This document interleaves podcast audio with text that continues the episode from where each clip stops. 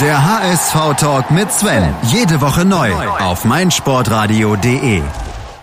Herzlich willkommen zum HSV-Talk auf meinsportradio.de. Mein Name ist Sven Schulze und auch in 2018 lade ich mir regelmäßig Gäste ein, um mit denen über den HSV zu sprechen, auch wenn das nicht immer äh, die freudigste Aufgabe ist, die ich hier zu erfüllen habe. Aber freuen tue ich mich über zwei tolle Gäste. Zum einen ist vom Supporters Club des HSV da der Timo Horn, der Vorsitzende. Moin, Timo. Moin. Und ja, nicht mehr von Goal, sondern jetzt als freier Journalist tätig, auch für den Spiegel unter anderem ist Daniel Jovanov. Hallo Daniel. Hallo, danke für die Einladung. Gerne doch. Ja, bedanken für die Einladung. Äh, eigentlich habe ich vorhin auch schon mal getwittert, ist das ja nicht selbstverständlich, dass man sich als Fan, und das ist ja auch Daniel, auch wenn er äh, ja eigentlich mehr der, der Berichtende ist. Ähm, nach solchen Spielen ist es ja immer nicht ganz einfach zu, äh, zu analysieren und auch solche Spiele abzuhaken. Äh, Timo, hast du da irgendwo ein Allheilmittel, wie du mit solchen Spielen klarkommst? Nö, habe ich nicht. Ich versuche das halt immer weniger an mich ranzulassen. Ne? Also, ja, irgendwie versuchen sich abzulenken, was anderes zu machen. Heute war Gott sei Dank viel Arbeit. Ja. Ähm, da denkt man dann nicht so viel drüber nach. Gut, aber äh, um ganz ums Denken kommst du bei mir nicht rum. Wir wollen gleich schon mal sehen, was da äh, in Augsburg alles falsch gelaufen ist. Daniel, bei dir, wie sieht das aus? Äh, solche Spiele, wie, wie nahe kommt das an dich ran? Oder bist du das jetzt schon so weit weg, dass du das nur noch von oben beobachtest und sagst, ja gut, äh, habe ich wieder ordentlich was zu schreiben, Trainer raus, Trainer rein?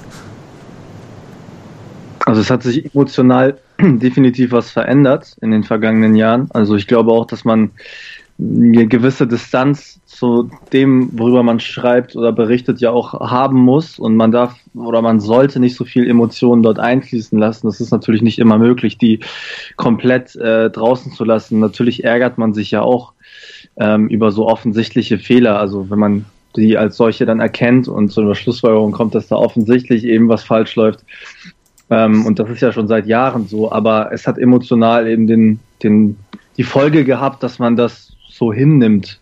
Also das, also ich meine, wie viele Niederlagen hat man denn so als, oder wie viele Niederlagen habe ich als HSV-Reporter irgendwie schon erlebt? Ähm, insofern ist das irgendwie nicht, ist es halt nichts großartig Neues mehr. Und die Situation ist ja im Vergleich zum vergangenen Jahr, vergangenen Jahr auch nicht besonders, also unterscheidet sich ja nicht groß. Mhm. Und doch, Timo, hatten wir eigentlich gehofft, dass es in diesem Jahr so ein bisschen besser laufen sollte.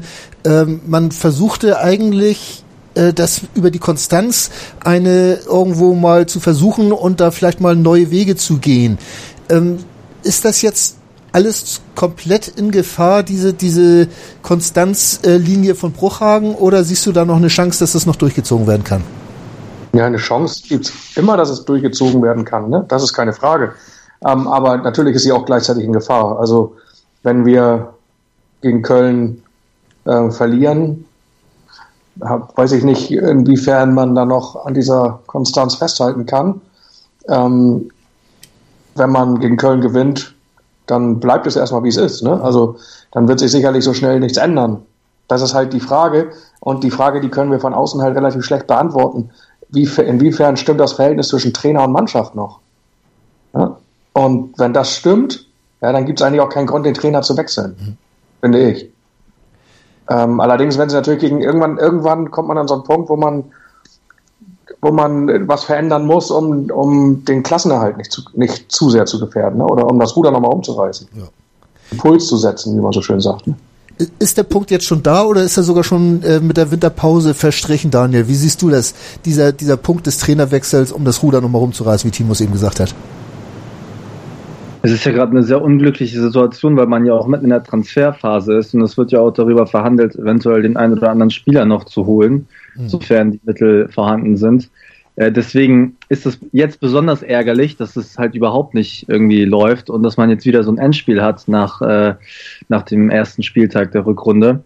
Weil wenn man jetzt irgendwie den Dominik Kaiser zum Beispiel holt aus Leipzig, das ist jetzt vielleicht ein Wunschspieler von Markus Gistol, die kennen sich, äh, glaube ich, aus Hoffenheim, aus der zweiten Mannschaft dann wird äh, Gistol vielleicht gefeuert nach dem, nach dem Köln-Spiel und der neue Trainer sagt sich, Dominik Kaiser kann ich nichts anfangen. Also es ist eine wirklich sehr unglückliche Situation.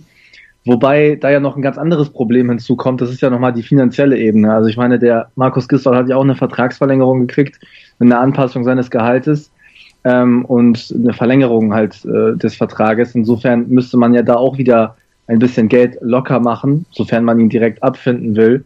Ähm, und ich frage mich da, ob das überhaupt irgendwie in dem Budget halt mit drin eingeplant ist, dass man mal den Trainer wechseln kann weil es die letzten Jahre ja schon so war, dass es halt das Budget extrem belastet hat, wenn man solche Veränderungen vorgenommen hat und das Minus natürlich nochmal größer gemacht hat. Das ist natürlich auch so ein Argument und das, das ein weiteres Argument ist, wer ist denn eigentlich die Alternative dann zu Markus Gistol? Ich glaube, dass der, dass der Trainermarkt aktuell ja nicht so viel hergibt. Vielleicht muss man auch mal über eine interne Lösung dann im Fall der Fälle nachdenken. Der Punkt ist für mich der entscheidende, Entschuldigung, dass ich unterbreche, aber der letzte Punkt war für mich der entscheidende. Also äh, die Alternative. Ja. Das Finanzielle, ein Abstieg ist immer teurer. Und wenn man den Gistol mit drei Millionen abfinden muss und man mal angenommen, man ist im Plan mit diesem, mit dieser roten, schwarzen Null, die man Ende, also für die Saison plant, und Gistol kostet drei Millionen Abfindung, macht man halt drei Millionen Minus. Das ist auf jeden Fall eine günstigere Variante, als, ähm, als abzusteigen, wenn man das dann damit rumreißen kann. Deswegen ist für mich der dritte Punkt, es gibt halt keine Alternative. Wen will man denn holen?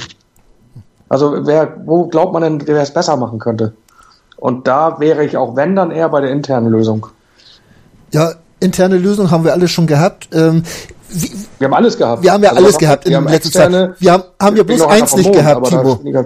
Wir haben ja bloß eins nicht gehabt. Wir haben es eigentlich nie geschafft, dass das am Trainer festgehalten wurde und das Ruder rumgerissen wurde.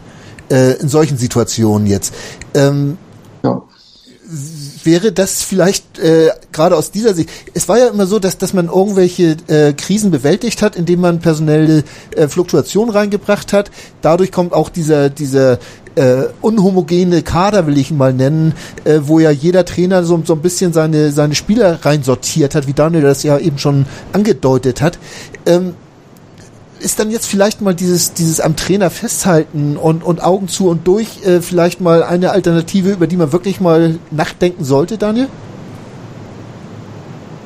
Ja, man kann es ja versuchen. ähm, es ist ja, also ich meine, wir reden jetzt über den zweiten Spieltag, also der zweite Spieltag der Rückrunde. Und selbst wenn Gistol dieses Spiel verliert, bleiben immer noch 15. Und ich glaube, der Abstand äh, wird sich ja jetzt nicht so dramatisch vergrößern zu einem Nicht-Abstiegsplatz, dass das jetzt unmöglich wäre. Also der HSV hat sich ja schon aus einer vermeintlich viel unmöglicheren Situation schon befreit. Insofern bin ich da noch relativ, relativ gelassen. Also ich, für mich ist der Abstieg erst dann sicher, wenn der Schiedsrichter am 34. oder 36. Spieltag wirklich abpfeift und der HSV dann eben verloren hat oder auf dem 17. Platz steht. Dann ist es erst sicher, weil der HSV hat sich halt immer irgendwie in letzter Sekunde gerettet. Man darf sich halt nur nicht darauf verlassen.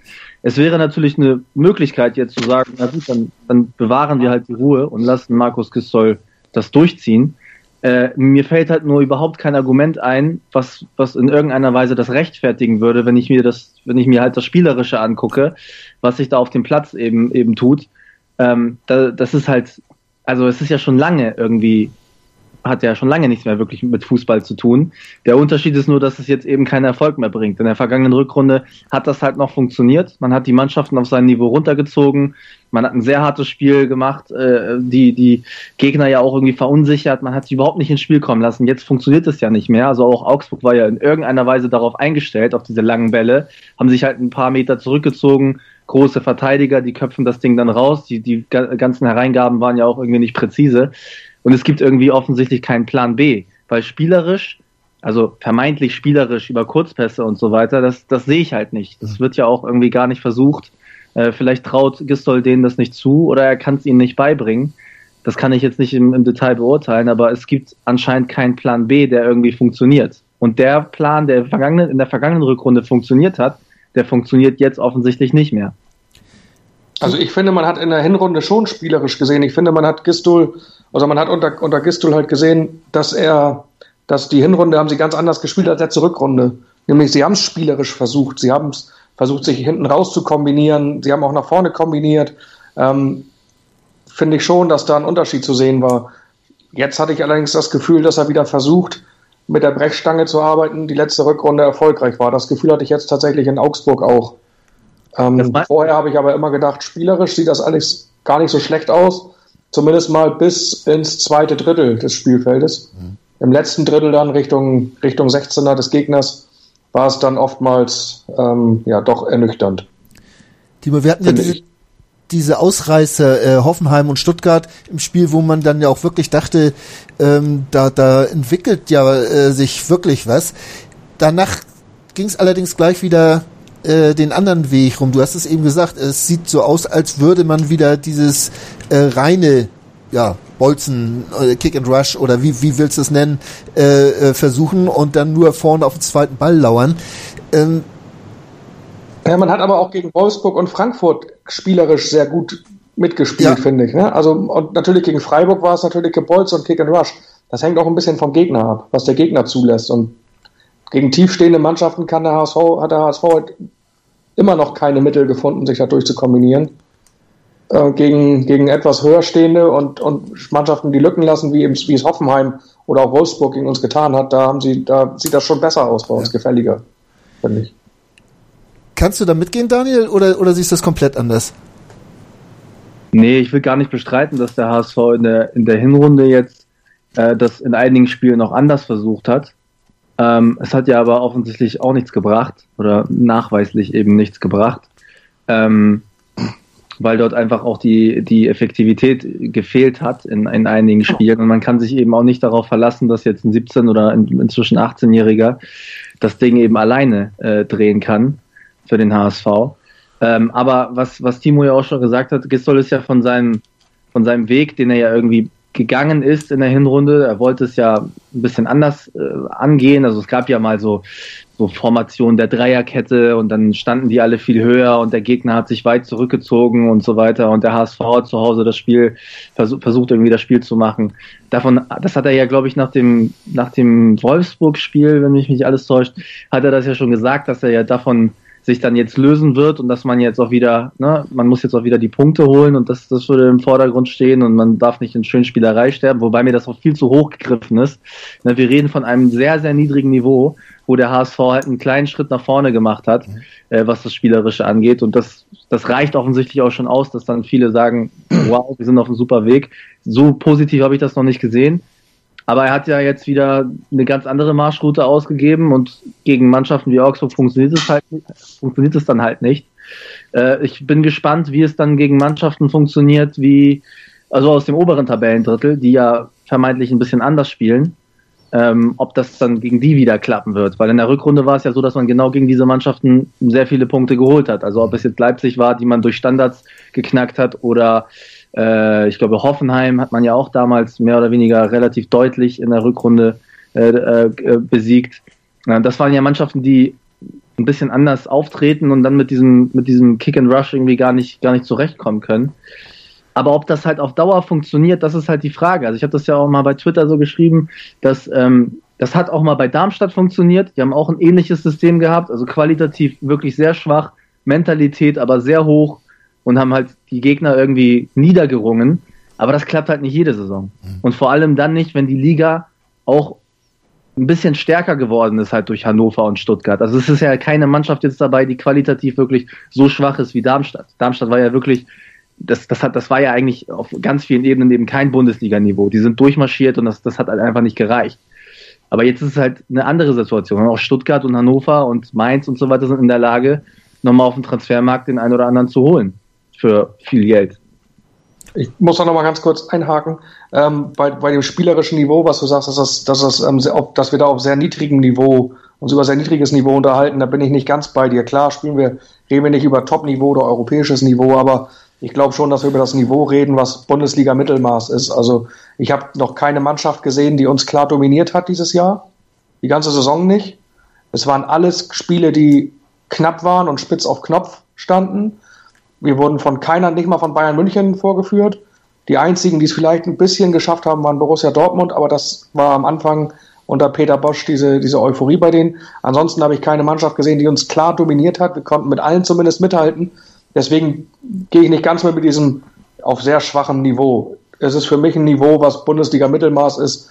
Wie hoch man jetzt das Bundesliga-Mittelmaß einschätzt im Vergleich zu anderen Ligen, lasse ich mal dahingestellt. Aber ich glaube, dass wir in der Bundesliga spielerisch schon mit den meisten auf jeden Fall mithalten können. dass wir es halt im Moment nur nicht schaffen, diese Spiele, die knapp sind, für uns zu entscheiden, sondern die entscheiden sich knapp für die Gegner. Mhm. Sieht man auch an Augsburg. In Augsburg war eigentlich ein Spiel, das waren zwei grottenschlechte Mannschaften gegeneinander. Augsburg war nicht ein Pfennig besser als wir. Die haben nur ihre einzige Torchance, die sie hatten, genutzt. Gut, da kam noch eine zweite danach, aber, aber ähm, bis dahin ihre erste Torchance gleich genutzt. Und dann kam noch der Pfostenschuss von Gregor Gregoritsch und das war's auch. Also von aber, daher aber letztlich, sind nicht viel schlechter als der Rest. Viel schlechter war man bestimmt nicht, aber letztlich ist es doch so, wenn, wenn du es nicht mal schaffst, in so einem Spiel eine hundertprozentige Chance rauszuarbeiten, rauszuspielen, rauszuarbeiten oder so, dann ist es, fehlen dir natürlich auch sämtliche Argumente, irgendwie ein Spiel gewinnen Klar. zu können. Ja, natürlich, das ist ein Armutszeugnis, was da in Augsburg passiert ist, gar keine Frage. Ne? Kann, das, das darfst du nicht abliefern, sowas geht nicht. Die ersten 30 Minuten fand ich richtig okay von uns, also wirklich da haben sie sich bemüht, da haben sie nach vorne gespielt, da waren sie auch oft mal in der Nähe, eine gute Torchance zu kreieren, aber danach war es vorbei und danach ging gar nichts mehr. Das war, das war Offenbarungseid in meinen Augen. Ja, ich glaube, da gibt es nicht viel mehr zuzusagen. Ähm, wir machen mal ein ganz kurzes Break. Also das ganz große Tennis ist es ja nicht, was der HSV momentan spielt. Dafür wird das aber in Australien gespielt. Äh, und wir haben die Daily Dow anders bei meinsportradio.de, wo Andreas Thies und Philipp Jalbert von den äh, vom Tennis äh, Grand Slam Turnier in Melbourne berichten. Und da solltet ihr vielleicht auch mal reinhören. Bei uns geht es gleich weiter um den HSV natürlich. Daily Down Under. Das Chip and Charge Special mit Andreas Thies und Philipp Jobert. Ab dem 15. Januar täglich bei uns im Programm und als Podcast. Daily Down Under. Die Australian Open auf meinsportradio.de. Ihr hört den HSV-Talk auf meinsportradio.de. Mein Name ist Sven Schulze und bei mir sind heute Timo Horn und Daniel Jovanov. Wir haben ja eben darüber gesprochen, äh, dass der HSV ein Armutszeugnis in Augsburg abgeliefert hat. Es waren auch äh, phasenweise im letzten Spiel gegen Gladbach äh, sah das richtig chaotisch aus, gerade in der Anfangsphase. Da konnte man sich nochmal berappeln und hat ja auch sogar noch ein Tor geschossen. Daniel, wo sind für dich die Hauptgründe, dass der HSV halt nach vorne überhaupt nichts gebacken gekriegt hat jetzt in, in Augsburg. Sind das die Ausfälle oder wo machst du das dran fest? Nee, das sind, also das Spiel beginnt ja eigentlich beim Torwart und bei den Innenverteidigern. Und in meiner Wahrnehmung sind Mavrai und Papadopoulos, was den Spielaufbau geht, extrem limitiert. Ähm, Papadopoulos, das hat man ja gesehen, ist ein Spieler, der eine unfassbare Zweikampfhärte hat, der gewinnt ziemlich geil, die Bälle. Das ist auch sehr schön anzusehen und das reißt auch die Leute mit. Aber das, sein Problem beginnt ab dem Zeitpunkt, wo er den Ball gewinnt. Und äh, da hat der HSV trotz großer Investitionen eben keinen Fortschritt erzielt, dass man mal wirklich auch Innenverteidiger hatte, die, die gute Lösungen hatten, die die Ruhe am Ball hatten, die saubere, klare Pässe spielen können. Das liegt aber dann auch wieder eine, an eine Linie, äh, eine Linie davor, an den Mittelfeldspielern. Die müssen sich natürlich auch entsprechend bewegen, um überhaupt anspielbar zu sein. Und da sind ja auch immer bei, bei Gistol ja auch immer ständige Wechsel. Also ich meine, es ist ja, wir haben gerade über Armutszeugnis gesprochen. Wenn wir uns mal an die, an die Rückserie vor einem Jahr erinnern, da haben ja zum Teil Matthias Oscholek und Gotoku Sakai, zwei Außenverteidiger, äh, auf diesen Positionen spielen müssen. Die haben es damals sogar relativ gut gemacht, aber das war halt eben dieses Kick and Rush, das war verteidigen und den Ball wegkloppen und irgendwie gewinnen. Wenn du das Spiel aber aufziehen willst und wenn du Chancen kreieren willst, dann, kann, dann fun funktioniert das halt nicht. Und da hat, da fehlt offensichtlich in dieser, äh, in dieser Reihe, in der Mittelfeldreihe, ähm, fehlt da die, die Qualität, die spielerische Qualität, das, das zu lösen.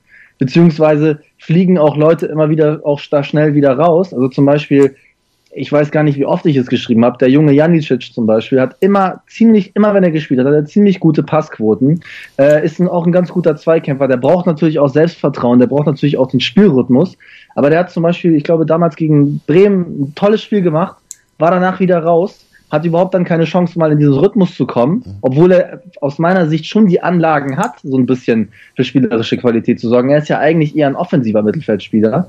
Äh, dann wird er halt wieder rausgenommen, dann wird wieder umgestellt und da sind halt auch irgendwie in diesem Bereich zu viele Umstellungen, die das halt nicht möglich machen. Aber es ist ja auch gar nicht, äh, also Gisdol versucht ja auch eben einen ganz anderen Stil jetzt auch wieder durchzudrücken, über den wir ja gerade schon gesprochen haben. Und die Gegner haben sich halt darauf eingestellt. Also einige zumindest haben sich halt darauf eingestellt. Und ich bin gespannt, ob das, wie gesagt, gegen, gegen spielstärkere Gegner dann auch funktioniert oder ob sie das auch äh, genauso lösen dann wie Augsburg.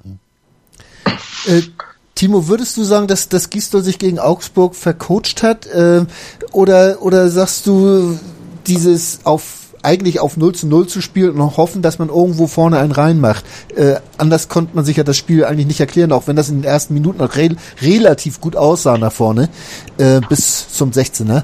Ähm, siehst, siehst du dann vercoachen oder, oder meinst du, er holt schon aus dem, was er da zur Verfügung hatte, einigermaßen was raus? Nee, ich sehe das eigentlich nicht als vercoachen. Ich finde aber, also ich fand eigentlich die Aufstellung gut, als ich sie gesehen habe. Ähm, auch dass man mit Salihovic fand ich eigentlich ganz gut, weil er sich im Trainingslager wohl sehr gut präsentiert hat und auch in den Testspielen einer der wenigen Lichtblicke war. Zudem ist er ganz gut in Standards, wobei ich immer nicht verstehen kann, warum, warum andere keine Standards schießen können. Also ich, ich begreife es nicht, wie ein Fußballprofi nicht eine halbwegs brauchbare Ecke oder einen halbwegs brauchbaren Freistoß aus dem Halbfeld in den 16er bringen kann. Äh, dafür braucht man dann Spezialisten. Offensichtlich aber das ist ein anderes Thema. Ich fand die Aufstellung eigentlich ganz gut und ähm, habe mir auch eigentlich was davon versprochen und wurde die ersten, Meinung auch 30 Minuten auch dafür bestätigt, warum man dann plötzlich überhaupt keine Lösung mehr gefunden hat und, und auch, dass der Dampf raus war so ein bisschen, mhm. so ein, auch die, das Tempo, was man in den ersten 15, 20, 25, 30 Minuten tatsächlich auch gesehen hat. Also da wurde ja mit Dampf nach vorne gespielt, da wurde teilweise, da war Augsburg, glaube ich, überrascht auch von dem Tempo so ein bisschen und das war plötzlich wie weggepustet. Man ist nicht so auseinandergefallen wie gegen Frankfurt oder, oder in Gladbach, aber man, man hat dann einfach nur noch mitgedaddelt und das reicht dann natürlich nicht. Ähm, die, die Stürmer sind ja eigentlich, ja, konnte man ja kaum, kaum den Namen äh, äh, haben kaum den Namen verdient. Äh, wenn du jetzt Hahn, Wood und, und Kostic gesehen hast, wenn wir die mal als unsere Offensivreihe nehmen, Daniel, äh, lacht es jetzt nur daran, dass sie die falschen Bälle gekriegt haben oder, oder sind die einfach nur komplett außer Form? Also Bobby Wood scheint ja offensichtlich komplett außer Form zu sein, schon ja. seit längerer Zeit.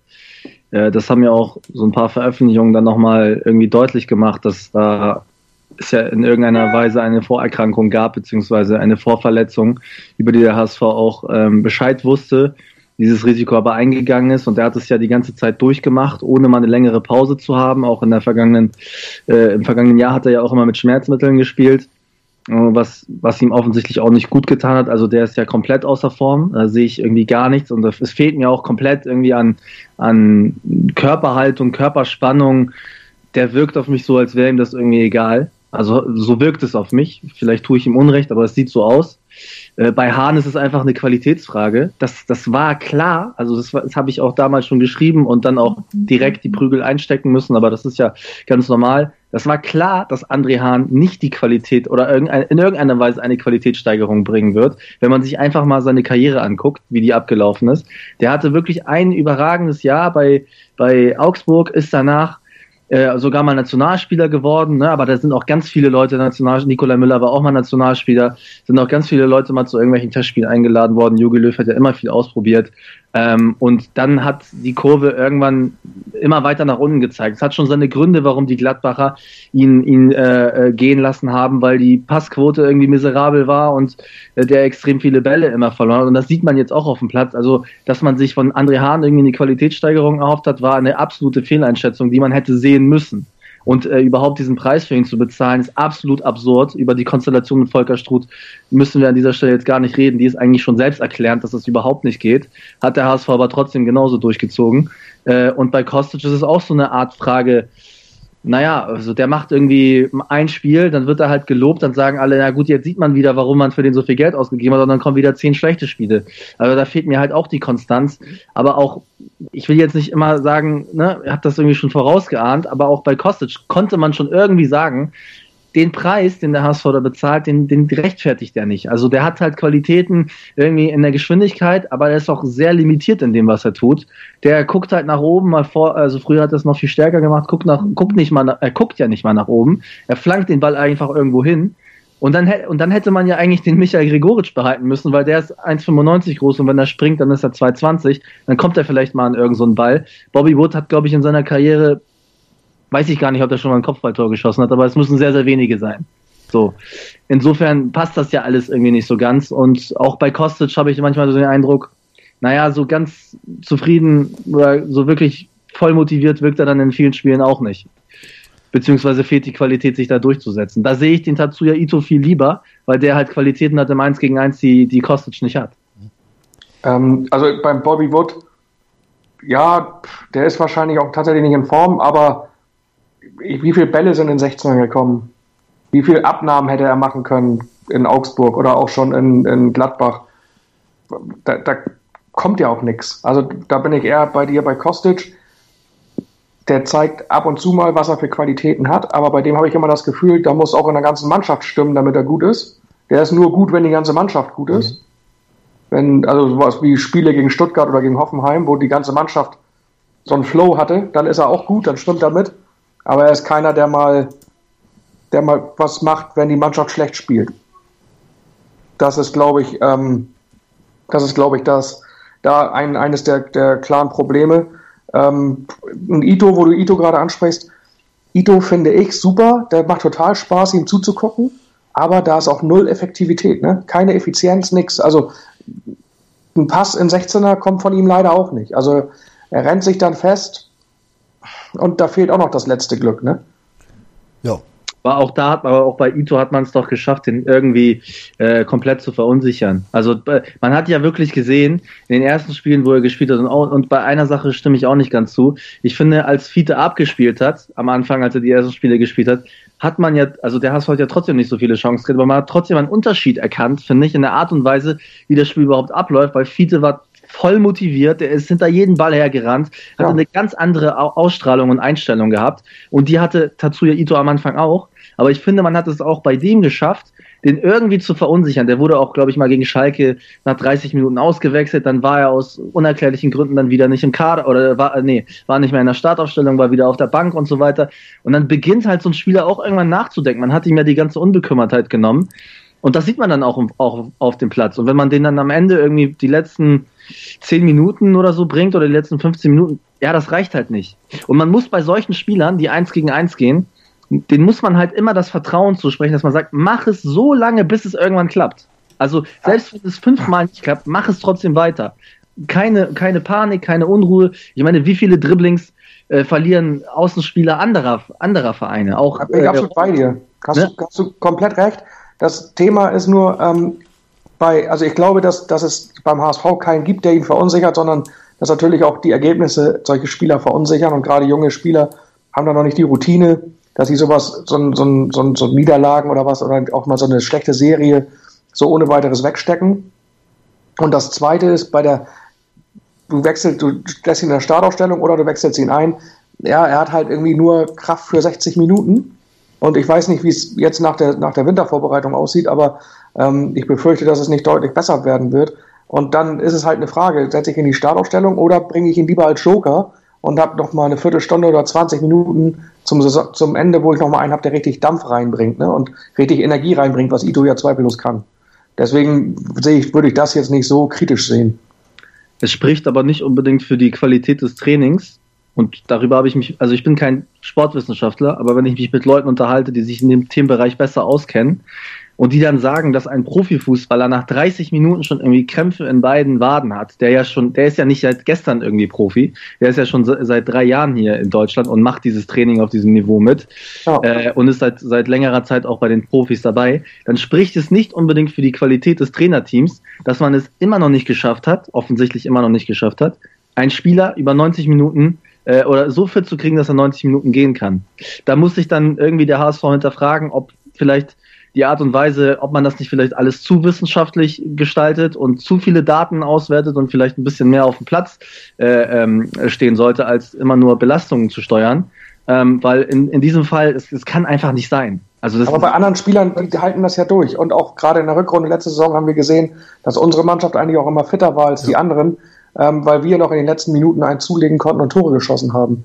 Und also da weiß ich nicht, ob das am Trainerteam oder vielleicht auch am Spieler liegt. Gut, Ito war auch ein Jahr lang verletzt und musste erst wieder rangeführt werden. Aber nichtsdestotrotz muss er natürlich irgendwann diese 90 Minuten durchhalten. Das geht ja nicht anders. Also sonst braucht er kein Bundesliga-Profi werden. Ich, aber woran es liegt, kann, kann, ich halt echt nicht sagen. Weiß ich nicht. Und da würde ich auch nicht spekulieren wollen. Aber ich sehe halt, dass andere Spieler die 90 Minuten oder auch darüber hinaus problemlos schaffen. Also meine These ist, dass man das hinkriegen müsste innerhalb von ein paar Wochen. Also selbst ja, wenn der, meine, die, die Verletzung ist ja schon länger, längere Zeit her, der ist ja in dem Rhythmus. Ich, ich lasse es durchgehen, dass er vielleicht beim ersten oder zweiten Mal, da hat er echt viel gemacht. Das Tempo in der Bundesliga ist ja auch ein anderes, dass da vielleicht auch die Psychologie, also der Kopf irgendwie so mitspielt. Aber irgendwann muss man das in den Griff kriegen. Und das, also wenn das, da bin ich bei dir, das muss man in den Griff kriegen. Gut. Also wenn das, die, wenn das die Erklärung ist, warum er vielleicht nicht immer spielt oder von Anfang an nicht spielt, weil der nicht fit ist in über 90 Minuten, dann muss, also da müssen die sich wirklich hinterfragen, was sie dann falsch machen. Ähm, jetzt haben wir sehr viel Negatives gesagt. Äh, wir ist gut, viel Positives gab es ja in letzter Zeit auch nicht. Wir könnten über einen Torwartwechsel sprechen, ist aber noch zu früh, das in irgendeiner Art und Weise beurteilen zu können. Äh, wo, worauf können wir jetzt eigentlich hoffen, äh, äh, dass es besser werden soll? Wo sind, wo sind die Ansätze, äh, Timo, die du siehst, in, wo du jetzt sagst, Mensch, das ist was, da könnte es besser werden? Das sind unsere Heimspiele. Sind also wir. Nee, nee nicht, nicht, nicht nur unbedingt die Fans, sondern auch die Gegner.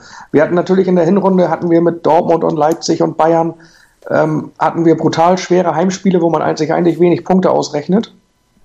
Mhm. Und ähm, die haben wir jetzt auswärts, wo wir eh keine Punkte holen. Dafür haben wir aber Mannschaften wie Freiburg zu Hause und Köln zu Hause und ähm, Mainz zu Hause, wo man die Punkte holen muss. Wo man wo wirklich, ich glaube, in der, also eigentlich dürfen wir in der, Rück, in der Rückrunde fast kein Heimspiel verlieren, weil das alles Gegner in der direkten Konkurrenz sind. Ja. Die schweren Heimspiele hatten wir alle in der Hinrunde und über die Heimspiele muss es jetzt gehen. Aber Heimspiele, direkte Konkurrenz waren ja auch Werder und Wolfsburg und, und, und Frankfurt zuletzt, wo es natürlich teilweise nicht schlecht aussah. Man hätte alle drei Spiele Stimmt. gewinnen können. Aber, aber ich glaube, wir hatten die Top 4, also Leipzig, Dortmund, Bayern. Wen hatten wir noch zu Hause? Also Hoffenheim oder, oder. Top 3, Top 4 der ja. Bundesliga hatten wir zu Hause. Ja. Ähm, und da wird es dann halt schwierig für uns auch zu Hause Punkte zu holen. Die haben wir jetzt halt nicht. Und deswegen äh, hoffe ich einfach, dass wir durch die schlagbareren Gegner zu Hause mehr Punkte holen. Gut.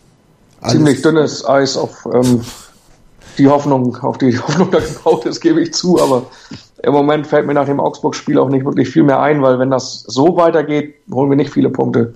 Da muss auch ein bisschen, ähm, ich hoffe da so ein bisschen auf den Effekt der letzten Saison, wo wir auch das Spiel gegen Ingolstadt, glaube ich, was ja. letzte oder vorletzte Saison, letzte. Hinrundenauftakt, Rückrundenauftakt in Ingolstadt verloren haben ganz bitter und dann wird es ja doch noch eine ganz gute Rückrunde. Also da hoffe ich so ein bisschen drauf. Ähm, Daniel, kannst du da so folgen? Also ist gut, ich glaube, da kann man auch nicht viel gegen sagen. Das kommen schlagbare Gegner, die muss man natürlich schlagen und die werden nicht viel anders schnell als Augsburg das jetzt gemacht hat. Aber hast du noch irgendwo einen Ansatz, wo du sagst, Mensch, da ist irgendwo der Weg, den es äh, gehen könnte?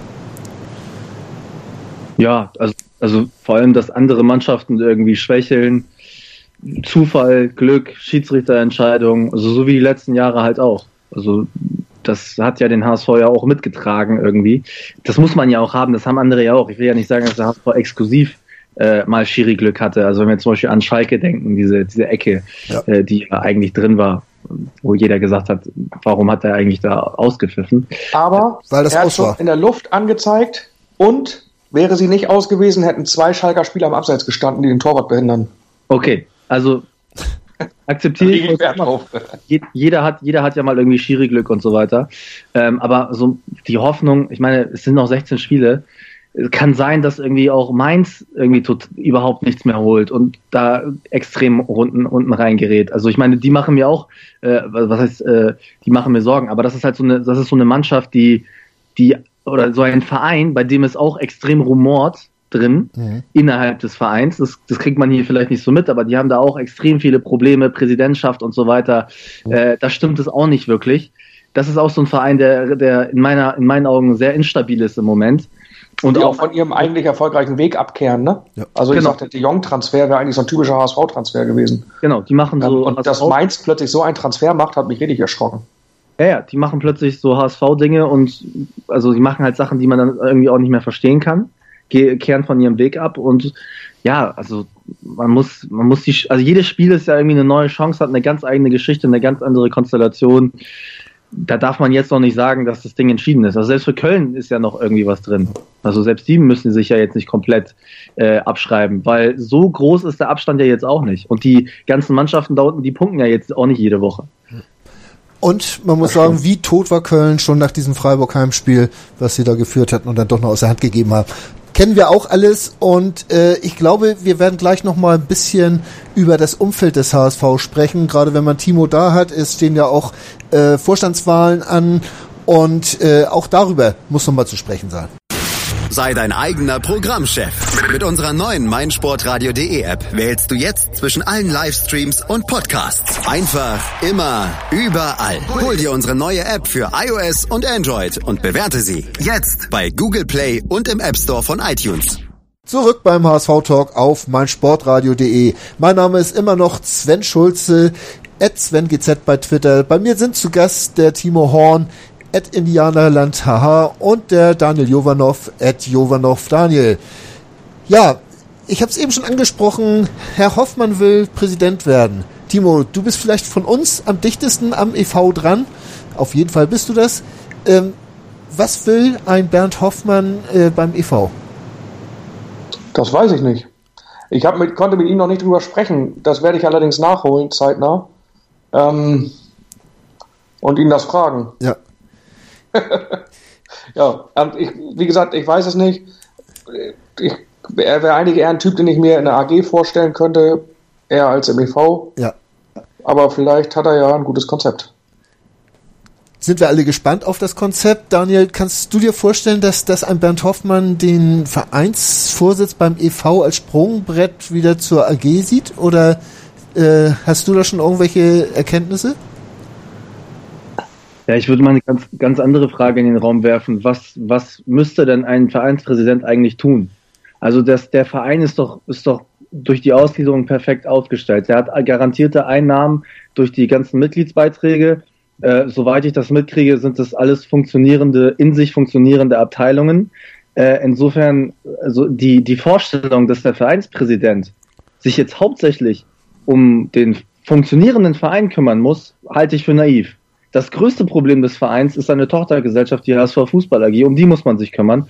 Und das hat meiner Meinung nach Jens Meyer die letzten Jahre ja sträflich vernachlässigt. Er ist ja schon seit 2013 da, hat insofern also schon massive Verluste äh, auch mitzuverantworten und auch massive Fehlentscheidungen mitzuverantworten. Mir fällt eigentlich gar kein Grund ein, dem, also warum man Jens Meyer irgendwie noch unterstützen sollte. Also das wäre eben auch einer, über den man mal sprechen müsste. Was hat er eigentlich jetzt gebracht? Also was, hat, was ist eigentlich seine Erfolgsbilanz? Äh, die HSV Fußball AG ist in seiner Zeit als Präsident von einem Verlust in den nächsten, von, von einer Abhängigkeit in eine noch größere Abhängigkeit gegangen. Es ist ihm nicht gelungen, sich da durchzusetzen. Es ist ihm nicht gelungen. Es ist ihm auch nicht erlaubt, irgendwie dort in eine Pole Position zu gehen, weil er ja politisch unter Druck steht. Der, der, er darf ja auch gar nicht äh, Aufsichtsratsvorsitzender sein, zum Beispiel. was würde denn der Aufsichtsratsvorsitz für einen Unterschied machen? Naja, es ist schon mal eine ganz andere, ich finde, es ist schon mal eine ganz andere ähm, Machtkonstellation, wenn der Mehrheitsgesellschafter eben auch diesen Vorsitz innehält, genauso wie es ja bei, also das, das, das ganze Konzept, was, was HSV Plus gemacht hat, das basiert ja mehr oder weniger auf der Grundlage des FC Bayern. Da hat man sich ja am meisten abgeguckt. Da ist der EV-Präsident eben auch äh, der Aufsichtsratsvorsitzende und hält das ganze Team zusammen und nicht andersrum. Und genau. da ist, also das bin ich sogar bei dir. Ich würde es auch gut, gut finden, wenn der EV-Präsident Aufsichtsratsvorsitzender wäre, sehe es aber nicht als zwingend notwendig an. Also zumal man, also HSV Plus hat sich ja sehr fähige Leute ausgesucht, die dann den Aufsichtsrat ähm, und den HSV, den AG-Vorstand da besetzen. Da hatte Ernst, Ernst Otto Rieckhoff ja ein sehr glückliches Händchen offensichtlich ähm, bei, ähm, bei, bei deiner Personalauswahl. Und dann kann das auch, auch ein, ein der, der Gesandte des Minderheitsaktionärs oder so machen. Also da sehe ich keinen, also er hat dadurch keine viel größere Macht. Der EV-Präsident. Also ja. Stimmrecht ist genau das gleiche, nur bei der Pattsituation wie das so in Vorständen und Aufsichtsraten üblich ist, hätte er wahrscheinlich das doppelte Stimmrecht. Ansonsten. Äh, naja, er hat ja, er hat ja ähm, aufgrund der Verhältnisse in der Hauptversammlung, also der Versammlung der Aktionäre, hat er ja die Macht, den Aufsichtsrat zu bestimmen. Und genau, das, das, hat er ja auch weiterhin, ob er Aufsichtsratsvorsitzender ist oder nicht, hat das trotzdem. Naja, aber wir haben ja, wir haben ja gerade gesehen bei dieser Entscheidung des Aufsichtsrates, dass der Mehrheitsgesellschafter sich den Forderungen des Minderheitsgesellschafters ja beugen muss. Hat er? Ähm, mit welcher Personalie hat er sich denn gebeugt? naja, wenn zwei Kandidaten abstimmen, wenn der, wenn der äh, Investor sozusagen öffentlich poltert und es dann zu einer Drucksituation kommt, auf, auf, aufgrund dessen zwei Kandidaten eben abspringen und dann wieder ein Mann reinkommt mit dem, mit dem, äh, ich habe den Namen jetzt vergessen, das ist der Vertreter von KPMG, das ist äh, meinen Infos nach eindeutig eben ein ich, in Anführungszeichen ein kühne Mann, dann hat der kühne, da hat das kühne Lager ja insofern schon ein bisschen was gewonnen in dieser Debatte. Also Und es macht natürlich Sinn, also ich glaube nicht, dass er sich beugen musste. Ja. Ähm, aber es macht natürlich Sinn, dass man sich einigt und dass man das, ähm, dass man das, dass man sich das im Guten einigt. Ähm, die Informationen, die ich hatte, gab es aber auch nie Stress, das war rein medial. Ähm, hinter den Kulissen wurde das alles sauber und ordentlich besprochen, so wie ich das weiß. Ähm, hatte, ich hatte auch nie, also auch bei unseren Treffen im Präsidium nie das Gefühl, dass es da irgendwie, ähm, dass es da irgendwie größere Probleme gab. Das war vieles medial, was dann aufgebauscht wurde. So zumindest mein Eindruck. Das, das ist doch interessant, oder? Also jegliche Gremien, egal welches Gremium, ob es jetzt Vereinspräsident ist oder Vorstand ist, äh, betonen ja immer wieder, dass es alles total super sei und es wär, also der HSV wäre ja eigentlich auf einem super Weg und wäre auch super aufgestellt. Habe ich nicht gesagt. Ich habe gesagt, dass es alles auf, Nein, auf alle, vernünftiger alle, Basis diskutiert wird. Genau, aber alle man kann unterschiedlicher Meinung sein und man kann auch falsche Entscheidungen treffen, aber es ist, ich habe nicht das Gefühl, dass, dass sich da irgendwie die Leute an die Gurgel gehen, unter Druck setzen oder, oder Machtspielchen spielen. Aber wie erklärst du dir dann den, diesen öffentlichen Auftritt dann von, äh, oder diesen, diesen öffentlichen Brief von Klaus-Michael Kühne, wo er ganz klare Bedingungen gestellt hat? Also wenn das wirklich alles so harmonisch abläuft, warum macht der Kühne das dann? Das habe ich mich bei Kühne schon öfter gefragt. Und das war schon weit vor der Zeit ähm, der Ausgliederung. Naja, da sind wir ja bei einem Glaubwürdigkeitsproblem, oder? Also kann es wirklich so sein, weil, wie die, wie die äh, Kollegen das immer darstellen, weil das tun sie uns gegenüber ja auch. Sie sagen ja mal, intern ist alles, ne, ist alles super und alle verstehen sich gut und das äh, medial wird das weiß ich auch nicht, ob sich alle gut verstehen, aber es wird auf jeden Fall einig, also so wie ich das mitkriege, sehr professionell gearbeitet. Ich sage ja gar nicht, dass sie sich an die Gurgel gehen. Also das ist ja jetzt auch so ein bisschen übertrieben. Aber es wird ja trotzdem immer wieder so der Eindruck erweckt, es ist da eigentlich, intern ist da eigentlich viel, alles viel ruhiger, als das so nach außen hin wirkt. Da frage ich mich aber, wie gesagt, nochmal, warum macht der Kühne das dann? Also warum sagt er, warum stellt er sozusagen dem, dem, dem Meier, warum setzt er dem die Pistole auf die Brust und sagt, wenn du nicht das machst, was ich will, dann überlege ich mir das nochmal mit der Kohle. Und er weiß ja, er weiß ja ganz genau, dass der HSV die Kohle nochmal braucht. Naja, aber er müsste ja auch wissen, dass es ja, dass es ja Verträge gibt ähm, mit ihm, wie Gelder fließen ich weiß nicht, inwiefern, wie weit das in die Zukunft geregelt ist, aber äh, so einfach Hopper, Hoppel die Top da raus kann er eben auch nicht. Dafür gibt es ja Verträge. Der HSV hat ja nichts gemacht mit von wegen, ach, jetzt gib mir mal schnell 15 Millionen Euro, das regeln wir sonst so, sondern das sind ja alles Verträge über, über Darlehen mit äh, Forderungsverzicht in dem und dem Falle. Das ist, ja, alles vertraglich geregelt, juristisch sicher, vor, vor Steuerprüfern ge, ge, geprüft und so, dass das da eben keine Probleme gibt. Ja ich verstehe den Kühne manchmal auch nicht. Weiß es nicht. Aber das ist ja alles, das, das, das, läuft ja alles in geregelten Bahnen. Das ist ja nicht so, dass man sich vorstellt, der kommt mit dem Geldkoffer und gibt nochmal schnell was und wenn er keine Lust hat, dann zieht er den Koffer eben wieder zurück. Funktioniert ja nicht. Kommen wir doch nochmal zum, zum ursprünglichen Thema zurück. Ähm, ich wollte einmal noch ganz kurz einhaken, ähm, wo wir vorher waren, weil Daniel sagte, der EV-Präsident hätte ja gar nichts zu tun. Wäre jetzt so, meine Frage. EV, genau EV das wollte ich fragen. sich von selbst und läuft alles von alleine. Ja das halte ich nämlich für mal komplett falsch, weil der EV hat zwei Geschäftsstellen, hat, ich weiß nicht, 15, 20 ähm, hauptamtliche Mitarbeiter. Ähm, das Präsidentamt ist ein Ehrenamt. Ähm, für einen Hauptamtlichen wäre das Ganze wahrscheinlich, ähm, der, also für einen Hauptamtlichen, ein hauptamtliches Präsidium bräuchte es, glaube ich, nicht. Dafür gibt es auch einen Geschäftsführer, aber da gibt es ja weitaus mehr zu tun, als ein paar Sportarten zu verwalten. Ne? Das ist ein Verein mit 7000 aktiven Sportlern. Ähm, das ist, da braucht man schon ein Präsidium, was das Ganze auch irgendwie auch dem Ganzen auch eine Richtung vorgibt, was ja unser Präsidium auch getan hat, mit dem Olympiastützpunkt für die Beachvolleyballer nach Hamburg geholt, das neue Umkleidehaus in Ochsenzoll gebaut. Jetzt geht es darum, wird ein Grundstück veräußert in Ochsenzoll. Also da gibt es ein bisschen mehr zu tun als nur ein paar Abteilungen, die sich selber verwalten. Ähm, und die Hauptaufgabe des EV-Präsidenten ist meiner Meinung nach nicht, die AG-Geschicke mitzubestimmen, weil dafür gibt es da einen gut bezahlten Vorstand, äh, der das zu tun hat, in meinen Augen. Ja, genau das ist nämlich der Grund, warum ich mich frage, was will Bernd Hoffmann beim EV? Weil ich das eigentlich auch so sehe, dass das äh, nicht der Mensch ist, der, der einen EV leitet, sondern dass er doch eher derjenige ist, der äh, bei einer AG wesentlich besser aufgehoben wird. Und das war eigentlich noch dieser, dieser Ursprung. Und ich sehe das ähnlich wie Timo, dass das äh, ja dieses Ehrenamt des, des Präsidenten mit der Nebenfunktion im Aufsichtsrat natürlich wahnsinnig zeitaufwendig ist. Ähm, und da natürlich auch einige Entscheidungen zu treffen sind, über die man sehr gut äh, informiert sein muss. Und alleine über die ganzen Abteilungen informiert zu sein, denke ich mal, ist schon äh, ein vernünftiger Job. Ne? Daniel. Ja.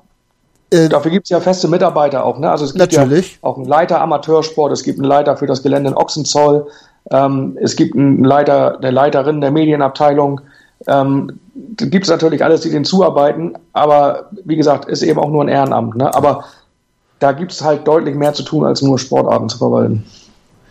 Äh, Daniel, nochmal auf Hoffmann zurückzukommen. Ähm, siehst, siehst du, also du hast wahrscheinlich ja auch noch nicht mit ihm drüber reden können, aber äh, wo, wo siehst du seine Ansätze, jetzt EV-Präsident zu werden? Naja, also also es wird sich ja dann noch zeigen. Ich glaube, der wird, wird da ja noch mal ein bisschen ins Detail gehen, was ihn da motiviert und was er ja vorhat. Aber ich glaube, da muss man auch einfach ganz ehrlich sein. Natürlich liegt die Priorität nicht bei einem funktionierenden EV. Das ist nicht der Pro ist das nicht das Problem. Timo hat es ja gerade beschrieben. Es ist ja nicht so, dass Jens Meyer und das Präsidium jetzt jede Abteilung irgendwie leiten und zu verwalten haben und zu organisieren haben. Dafür gibt es ja auch einen Geschäftsführer und es gibt entsprechende Abteilungsleiter und so weiter. Äh, und was, was ja auch, was ihr ja auch gerade gesagt habt, äh, oder was Timo ja auch gerade beschrieben hat, äh, wenn es denn tatsächlich, das kann ich im Detail jetzt nicht beurteilen, aber wenn es tatsächlich dann so zeitaufwendig ist, dann ist es ja nochmal ein Argument mehr für einen neuen Vereinspräsidenten. Das soll jetzt kein, keine Werbung sein für Hoffmann, sondern es soll einfach nur, nur darlegen, Meyer hat häufig genug gesagt, Leute, ihr müsst auch irgendwie respektieren, ich habe einen Job. Und er hat auch häufig genug gesagt, ähm, dass, oder es wurde auch häufig genug aus der Politik ähm, darauf hingewiesen, dass, dass Jens Meyer im Hafen größere Aufgaben zu bewältigen hat, als jetzt Vereinspräsident zu spielen und sich mit Kühne über den Aufsichtsrat des, äh, der HSV AG zu streiten. Ja, aber das ist, wie gesagt, das ist ein Ehrenamt und deswegen, gerade deswegen, weil eben dafür auch nicht als Ehrenamt so viel Zeit aufgewendet werden kann in der Regel. Klar, Hoffmann ist Privatier, der kann viel mehr Zeit aufwenden, aber gerade weil normalerweise nicht so viel Zeit aufgewendet werden kann, muss halt auch ein Großteil der Zeit in den EV gehen, weil der will auch eine Strategie haben, wie geht's in die Zukunft. Der muss auch gestaltet werden. Wie entwickelt man sich? Welche Sportarten kommen dazu? Was haben wir für eine Idee, eine Vision für den EV? Also das, auch das muss ja gestaltet werden. Und ich meine, wozu haben wir denn damals ausgegliedert oder die 87 Prozent? Ja, wozu wurde denn damals ausgegliedert, wenn man jetzt wieder einen EV-Präsidenten haben will, der die Macht in der AG übernimmt? Also dann kann man, hätte man den Kram auch zusammenlassen können. Man wollte es ja trennen, dass der EV da rausgeht und jetzt freut man sich aber, dass, dass wir da, dass da möglicherweise wieder jemand kommt, dem der EV völlig vollkommen wurscht ist und der die Prioritäten bei der AG sieht. Das Problem hatte ich ja gerade nochmal beschrieben, weil die Tochtergesellschaft HSV Fußball AG, an, an der der HSV ja noch mit 76, HSV e.V. noch mit 76 Prozent beteiligt ist, eben in massive Schieflage geraten ist. Und der Hintergrund der ganzen Ausgliederung war ja nicht nur irgendwie, das wurde ja immer so kolportiert, dass man jetzt die, die Mitgliederrechte irgendwie auf ein Minimum zurück, äh, zurückschrauben will. Was viele Leute ja offensichtlich gar nicht begriffen haben, ist, wie mächtig der EV sein könnte in dieser ganzen HSV-Konstellation.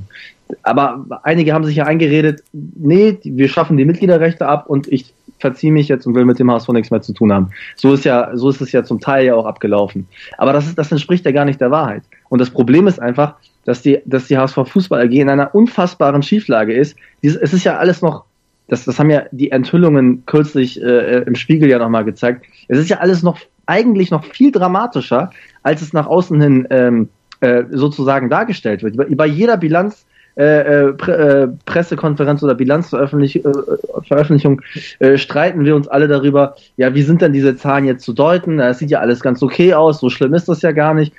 Wie passt denn dieses Bild, was der HSV nach außen vermittelt? Und ich will den HSV da gar nicht kritisieren. Es gehört, die, die Aufgabe einer Presseabteilung, einer PR-Abteilung ist, PR zu machen. Das heißt, dass man bestimmte Dinge einfach nicht sagt oder die lässt man halt weg. Um, um ein positives Bild zu gestalten. Das, das die Aufgabe einer PR-Abteilung ist es nicht, die Wahrheit zu erzählen, die komplette Wahrheit, sondern das ist dann wieder Aufgabe von Journalismus. Und, und, da, und da, da frage ich mich halt, wie passt das Bild, das ja nachweislich gezeichnet wurde von einem HSV, der selbst bei Büroklammern sparen muss, zu dem Bild, was der HSV über seine PR-Kanäle dort produziert. Und, und mit den Aussagen, und passt das auch zu den Aussagen der Verantwortlichen, die sagen, ja, also natürlich haben wir Probleme, aber es ist halt irgendwie alles nicht so schlimm. Natürlich müssen die das sagen. Die können nicht sagen, Leute, morgen äh, ist, äh, droht uns hier irgendwie Lizenzentzug oder der Insolvenzverwalter steht vor der Tür. Aber man muss das schon irgendwie einordnen können. Und ich finde, da sind halt ganz viele Dinge, die nicht zueinander passen. Ja, aber dennoch ist das ja, also es ist ein Teil der Aufgabe des EV-Präsidenten, aber es darf nicht die Hauptaufgabe des EV-Präsidenten sein, weil wen nimmt man dann für den EV? Also das muss man, das muss man, da muss man, glaube ich, die Kirche im Dorf lassen. Ich meine, es gibt einen Aufsichtsrat, es kommt jetzt ja bald ein neuer Aufsichtsrat, ähm, der dann diese massive Schieflage hoffentlich endlich mal beseitigt. Und ist, also ein neuer Vorstand ist ja nicht in Sicht. Ähm, es ist ja unter dem Vorstand, der jetzt seit einem Jahr im Amt ist, auch vielleicht vieles nicht so wirklich besser geworden, wie man sich das erhofft hat. Aber das ist ja nur ein Teil der Aufgaben des EV-Präsidenten, da zu intervenieren, aber bitte nicht die Hauptaufgabe. Aber das schließt das eine das andere denn aus? Also ich meine, kann sich ein EV-Präsident nicht um die Aufgaben, die er halt so hat im EV kümmern, aber auch gleichzeitig sagen, dass das, unser größtes Sorgenkind ist die HSV Fußball AG um, und um die müssen wir uns kümmern. Wir müssen da, da gute Leute für den Aufsichtsrat finden, Klar, halt tun sie ja auch, haben sie auch getan in den letzten Jahren genau, die gute Fragen stellen, die das gut kontrollieren und die dann eben vielleicht auch mal einen Kurs gehen, der vielleicht schmerzhaft ist. Und da hat, ist man ja immer wieder äh, umgefallen, wenn der Druck größer wurde. Also vergangenen Sommer hat es ja Dr. Peters mal versucht, also unter der Führung von Dr. Peters hat man ja mal versucht zu sagen, ihr müsst jetzt mal irgendwie eure Gehaltskosten in den Griff kriegen. Nach einer Woche Bildzeitungskampagne ist das Ganze ja irgendwie umgefallen, als es dann die ganze Woche hieß, ähm, der Aufsichtsrat verhindert irgendwelche Transfers und so weiter. Das ist ja nur, nur die halbe, die halbe Wahrheit der Punkt ist einfach, dass der HSV immer noch weiterhin weit über seine Verhältnisse lebt und äh, Gelder ausgibt, die er eigentlich gar nicht hat. Und das ist, wie du schon gesagt hast, auch unter Herbert Bruchhagen nicht besser geworden. Deswegen weiß ich nicht so genau, was jetzt die Vertragsverlängerung so für einen Sinn gemacht hat, auch zu diesem Zeitpunkt. Aber das wird der Aufsichtsrat dann ja wohl gründlich geprüft haben, warum man das macht. Aber eine Veränderung oder irgendeine Art von Kurskorrektur hat es seit dem Weggang von Dietmar Beiersdorfer nicht gegeben. Ja, das ist auch so. Gut, sind wir uns wenigstens da schon mal einig. Wir wollen gleich noch mal kurz über die Finanzen und vielleicht auch mögliche Transfers sprechen nach einer kurzen Pause. Das meinsportradio.de Bundesliga-Tippspiel. Tippe die Spiele der Fußball-Bundesliga und gewinne. Nach Saisonende winkt ein Jahresabo von Elf Freunde oder No Sports. Und jeden Spieltag hast du die Chance auf das aktuelle Heft von Elf Freunde und No Sports plus ein Überraschungsgoodie. Das Bundesliga-Tippspiel auf meinsportradio.de. Mach jetzt mit. Alle Infos und Teilnahmebedingungen findest du auf meinsportradio.de slash Tippspiel. Ihr hört den HSV-Talk auf meinsportradio.de. Sven Schulze ist mein Name, Timo Horn und Daniel Jovanov meine Gäste. Daniel, du hast in deinem, ich glaube, das war der erste Artikel auf äh, spiegel.de geschrieben, dass der HSV mit einem chinesischen Investor SIPG äh, die, die Hafenbetriebsgesellschaft müsste das eigentlich sein, wenn ich das richtig kapiert habe, äh, am Verhandeln ist, dass die sich eventuell beteiligen sollen am HSV, wie auch immer, weil ja eigentlich die Aktien relativ sicher verkauft sind. Äh, das wurde heftig dementiert. Äh, musst du da zurückrudern oder, oder stehst du zu deinen Aussagen, die du geschrieben hast? Nee, da ruder ich nicht zurück da muss man sich einfach die Frage stellen, also wie würden wir beide denn in einem solchen Fall als Verein reagieren, wenn man noch nicht so weit ist? Das habe ich ja auch geschrieben, dass man nicht mit einem kurzfristigen Abschluss äh, rechnen kann, aber dass es zumindest Überlegungen in diese Richtung gibt. Und ich habe da ja auch äh, einfach ein Denkmodell beschrieben, äh, was, was, wie sich, wie sich der, wie, wie sich die Gegenseite das vorstellen könnte. Ähm, also die würden halt nicht jetzt irgendwie zwei Prozent kaufen, wie der Agrarwirt oder ja. sonst wer, sondern die würden dann halt schon ein etwas größeres Paket äh, erwerben oder vielleicht das Namenssponsoring des Stadions übernehmen. Und all solche Dinge äh, wurden ja auch schon von vom HSV-Vorstand, und wenn ich richtig informiert bin, war das sogar, also nicht das Chinesen-Thema, sondern das Thema, dass Herr Kühne ja vielleicht seine Anteile auch abgeben könnte, mhm. äh, in der vergangenen Woche auf einer Seniorenveranstaltung äh, auch wurde auch thematisiert und es gab Nachfragen dazu.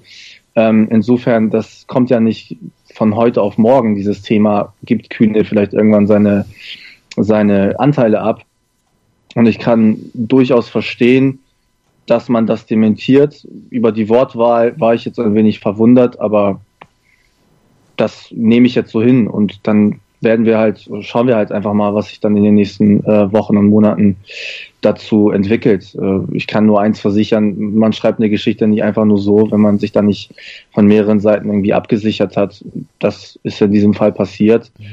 Man kann nie ausschließen, dass das jetzt irgendwie bewusst lanciert oder bewusst falsch lanciert worden ist von irgendwem, weil irgendwelche, irgendwer welche Interessen hat. Aber deswegen prüft man ja mehrere Quellen. Und äh, insofern, das ist, was ich, was ich dazu sagen kann. Also da muss ja. man jetzt einfach mal abwarten, was sich dann in den nächsten Wochen tut.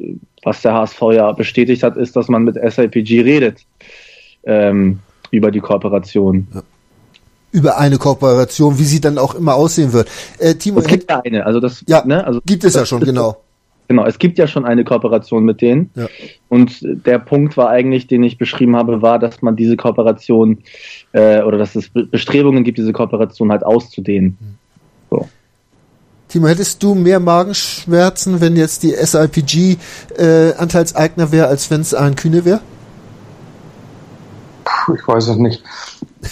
Oder bist ich du schon so abgestumpft bei dem Thema? So ernsthaft befasst. Ja. Ähm, auch, auch nicht mit der SIPG. Ähm, ich ich kann es mir nicht vorstellen. Also ich, ich, hab, ich war selber nicht auf der Seniorenratsveranstaltung. Ähm, ich habe aber einiges davon gehört und da wurde ja auch diese 33,3 Prozent Geschichte ähm, ja. quasi ausgepackt, die dann heiß diskutiert wurde. Und ich kann, ich kann mir nicht vorstellen, dass da, dass, dass da tatsächlich im EV jemand auf die Idee kommt oder auch in der AG mit, mit, mit den mit chinesischen Investoren ähm, da ernsthaft zu verhandeln. Ich weiß es nicht, ich, aber ja, was soll ich dazu sagen? Ich, ich kann es mir schwer vorstellen, auch dass das eine Mehrheit in der Mitgliedschaft kriegen würde, wenn man das denn zur Wahl stellen müsste. Ja. Ähm, das, ich könnte mir vorstellen, dass es da ziemlich heiß herginge, wenn es äh, nicht durch die Mitgliedschaft geht. Also wenn jetzt, wenn man beispielsweise von Kühne Anteile zurückkauft und die dann an die SIPG vermutlich ja teurer verkauft, sonst hätte man ja, keinen Vorteil. Ähm, das wäre, würde wohl sehr heiß diskutiert werden. Ja, unheimlich schwer zu sagen. Ich kann mir nicht vorstellen, dass die SIPG da oder dass, dass, dass es aus HSV-Sicht ein ernsthafter Kandidat wäre, wobei ich nicht ausschließen möchte, dass, ähm, dass der HSV da weiterhin auf der Suche nach strategischen Partnern ist, die auch größere Aktienpakete kaufen lassen wir so stehen. Ich glaube, mehr kann man zu dem Thema momentan auch noch nicht sagen. Es ist ja alles äh, Spekulation noch. Genauso wie die Wintertransfers beim HSV. Äh, ob jetzt ein Dominik Kaiser kommt äh, und ob der dem HSV dann auch wirklich weiterhelfen könnte, äh, das weiß man noch nicht. Äh, gegen Köln wird er auf jeden Fall noch nicht spielen. Daniel, das Köln-Spiel, wie tippst du das? Gewinnen wir das oder, oder, oder geht das weiter jetzt? Äh, Köln ist im Aufwind, der HSV nicht gerade. Äh, wie siehst du die Chancen? Traditionell ist es ja so, wenn dem HSV das Wasser bis zum Hals steht, dann liefert er auch ab. Ansonsten äh, verfällt man ja so ein bisschen, ein bisschen in Lethargie und in der Wohlfühloase HSV, wenn man so zwei, drei Spiele unentschieden gespielt hat, dann sind ja auch relativ schnell alle irgendwie zufrieden. Jetzt ist wieder so eine Situation, wo die Krise relativ groß ist, auch der Trainer steht wieder. Ähm, am Pranger. Insofern glaube ich, dass der HSV dort ein positives Ergebnis erzielen wird. Und ein positives Ergebnis kann auch schon sein, dass man das Spiel nicht verliert, sondern dass man da auch einen Punkt holt und Köln eben auf Distanz hält. Ja. Timo, wie siehst du es? Aussicht auf Köln? Ähm, ja, also Köln kommt natürlich jetzt mit dem Endspiel. Für die ist das ein absolutes Endspiel. Wenn sie das in Hamburg gewinnen, dann können sie nochmal dran schnuppern am Klassenhalt. Wenn sie es verlieren, dann ist der Drops, glaube ich, endgültig gelutscht für, für die Kölner. Deswegen werden die sich so einen Endspielcharakter ausrufen. Das macht es für uns aber nicht einfacher, glaube ich. Obwohl wir natürlich so ein Spiel, wo es dann Kampf auf Kampf geht, da sehe ich uns schon leicht im Vorteil, aber die Kölner halte ich grundsätzlich für spielerisch besser als wir. Ja, unheimlich schwer zu sagen. Im Moment, heute ist Montag. wo wir es aufnehmen. Ja. Da habe ich grundsätzlich immer noch ein mieses Gefühl nach den letzten Niederlagen. Am Freitag sehe ich es wahrscheinlich optimistischer. Geht mir auch ganz genauso. Ich mag jetzt auch noch nicht an einen klaren Sieg denken. Äh, wir lassen es einfach so stehen. Wir tippen heute auch nicht weiter. Äh, Im Gegenteil, ich bedanke mich einfach vor, bei euch beiden, dass ihr da wart, dass ihr euch gestellt habt. Es ist momentan nicht ganz einfach, über den HSV zu reden, auch wenn es viele Themen sind, äh, die uns berühren. Aber trotzdem hat man es ja nicht immer so ganz leicht. Herzlichen Dank, dass ihr beide da wart und ich hoffe, den Hörern hat es einigermaßen gefallen und die haben ein bisschen was mitgenommen. Ja, ich sag schönen Dank, bis zum nächsten Mal und tschüss. Jo, tschüss. Moin. Moin. Hast das Spiel gesehen? Ja. War ganz gut, ne?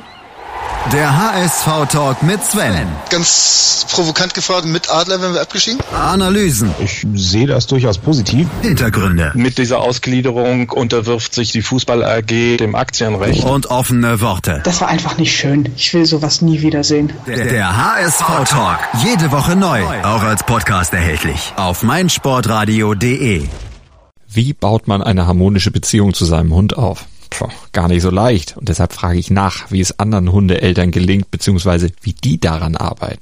Bei Iswas Dog reden wir dann drüber. Alle 14 Tage neu mit mir, Malte Asmus und unserer Expertin für eine harmonische Mensch-Hund-Beziehung, Melanie Lippisch.